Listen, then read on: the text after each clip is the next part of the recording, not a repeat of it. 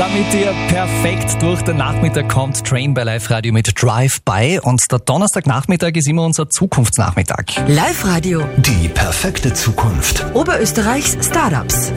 Ein Tropfen Blut und schon weiß ich, ob ich immun bin gegen das Coronavirus. Das ist bald mit einem neuen Schnelltest aus dem Mühlviertel möglich. Das Rheinbacher Startup-Unternehmen Genspeed Biotech hat einen Antikörpertest entwickelt, der überall durchgeführt werden kann, zum Beispiel auch beim Hausarzt, sagt Max Sonnleitner. Und zwar fangen wir an mit einem Antikörpertest, wo man in 15 Minuten nachweisen kann, ob jemand Antikörper gegen das neue Coronavirus trägt, in welchem Ausmaß, also eine Abschätzung, in welcher Menge die vorhanden sind und auch eine Aussage über die Qualität. Das bedeutet, ob jemand dann geschützt ist oder nicht, sieht man dann, ob neutralisierende Antikörper vorhanden sind oder nicht. Dieser Test kommt im August auf den Markt und ist äh, in den bisherigen Testreihen zu 100% zuverlässig.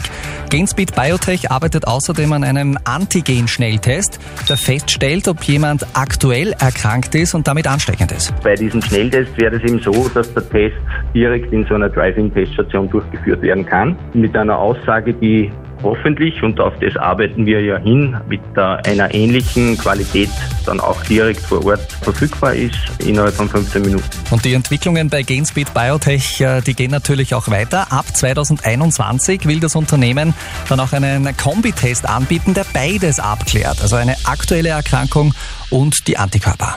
Volle Kraft voraus am Donnerstagnachmittag mit Live-Radio. So viel Kraft ungefähr wie letzten Samstag beim Start der SpaceX-Rakete. Zero. Ignition. Liftoff of the Falcon 9. Die Rakete von Tesla-Chef Elon Musk ist ja letzten Samstag gestartet. Einen Tag später ist sie dann an der internationalen Raumstation ISS angedockt. Jetzt haben die Astronauten Arbeit und dann, na, dann geht's wieder zurück zur Erde. Marco Czarnik aus der Live-Radio Weltraum-Redaktion sozusagen. Wie schaut denn der Rückflug dieser Raumkapsel dann aus? Wann's für die Astronauten wieder zurückgeht, das ist noch nicht klar. Das hängt vor allem von den Arbeiten an der ISS ab. Aber wenn's zurückgeht, dann wird's richtig spannend. Die Raumkapsel wird von der Raumstation abgekoppelt und schwebt dann einige Sekunden im Weltall herum. Dann können die Raketen gezündet werden und dann geht's für die Astronauten mit 28.000 kmh zurück zur Erde. Ihr könnt euch vorstellen, natürlich, wenn man dann in die Erdatmosphäre eindringt, entsteht durch die Reibung enorme Hitze. Deshalb ist die Kapsel mit einem Hitzeschild geschützt. Gelandet wird diesmal aber nicht in einer Steppe in Russland, sondern im Atlantik. Ganz einfach, weil die Landung weicher ist.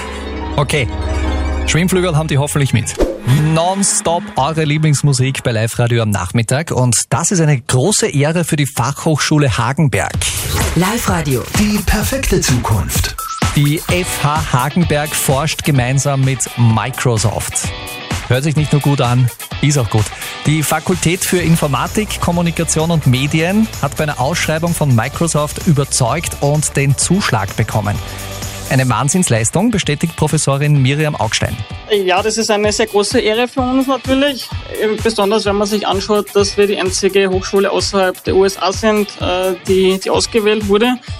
Ähm, Wir haben da jetzt auch die Möglichkeit, ähm, mit, also wirklich mit, mit Koryphäen im Bereich der Mensch-Computer-Interaktion innerhalb von Microsoft zusammenzuarbeiten und das freut uns sehr. Ja, bei dem Forschungsprojekt geht es jetzt nämlich auch um die Zusammenarbeit von Menschen und Computern. Wir haben grundsätzlich zwei Ziele.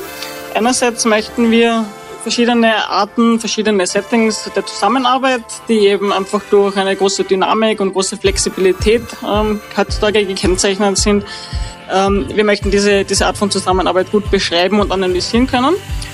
Ähm, und das Zweite, womit wir uns beschäftigen, ist, wie man diese Analyse ähm, auch zumindest zum Teil automatisieren kann. Diese Zusammenarbeit mit Microsoft bringt auch was für die Fachhochschulkassa.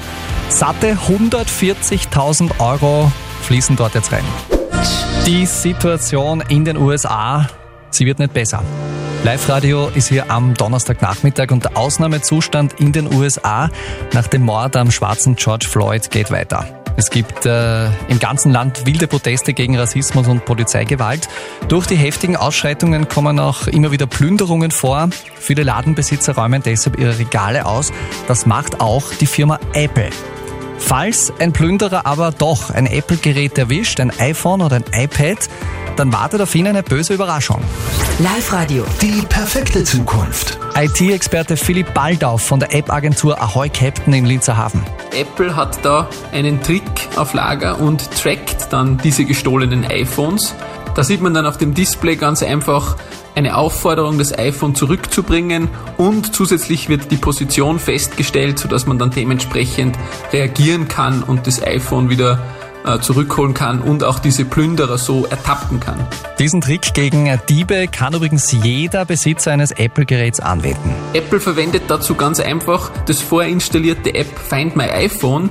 Jede iPhone-Besitzerin und jeder iPhone-Besitzer hat das bereits vorinstalliert und somit kann man sich auch das selbst zunutze machen, sollte einem jemals das iPhone gestohlen werden, dass man das von der Ferne sperrt, kann dann von dem Dieb auch nicht zurückgesetzt werden, man kann es sogar noch orten zusätzlich. Der Dieb hat eigentlich mehr oder weniger nur einen nutzlosen Ziegelstein gestohlen. Das ist also auf jeden Fall wichtig, dieses Feature zu nutzen. Also eine nützliche Funktion, egal ob die Situation jetzt sehr ernst ist wie in Amerika oder nicht. Find My iPhone ist schon fix auf allen Apple-Geräten vorinstalliert. Ein ganz leichter Song für einen hoffentlich ganz leichten Donnerstag-Feierabend heute. Live-Radio ist hier mit der Suche nach einer zweiten Erde. Das taucht ja regelmäßig auch in den Schlagzeilen auf, dass die NASA angeblich wieder einen Planeten gefunden hat, der so ähnlich ist wie unsere Erde. Hightech-Teleskope spüren diese Planeten auf jeden Fall auf. Und der Müllviertler Teleskopbauer Egon Döberl aus Käfermarkt baut gerade wieder zwei solcher Hightech-Teleskope. Die werden dann in Chile aufgestellt und sollen bei der Suche nach einer neuen Erde helfen. In der Atacama-Wüste werden Teleskope aufgestellt, die dann unter besten Bedingungen weit entfernte Sonnensysteme untersuchen, ob es erdähnliche Planeten dort gibt. In sechs Jahren wird hier das größte Teleskop der Welt auch montiert. Wir werden schon in eineinhalb Jahren unsere beiden Teleskope dort liefern und dann werden diese Vorarbeiten schon mit unseren Teleskopen gemacht. Diese Planetensuche ist auf jeden Fall eine sehr komplexe Angelegenheit. Also mit freiem Auge wird man an solchen professionellen Teleskope eigentlich nicht mehr beobachten. Das wird mit hochempfindlichen Kameras gemacht oder mit Spektrographen, die dann das Licht ganz genau untersuchen.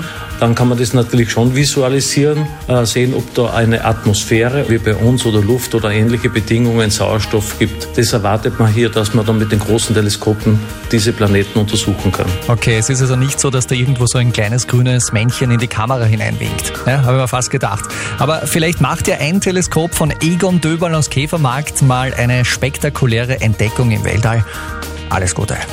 Live-Radio. Die perfekte Zukunft.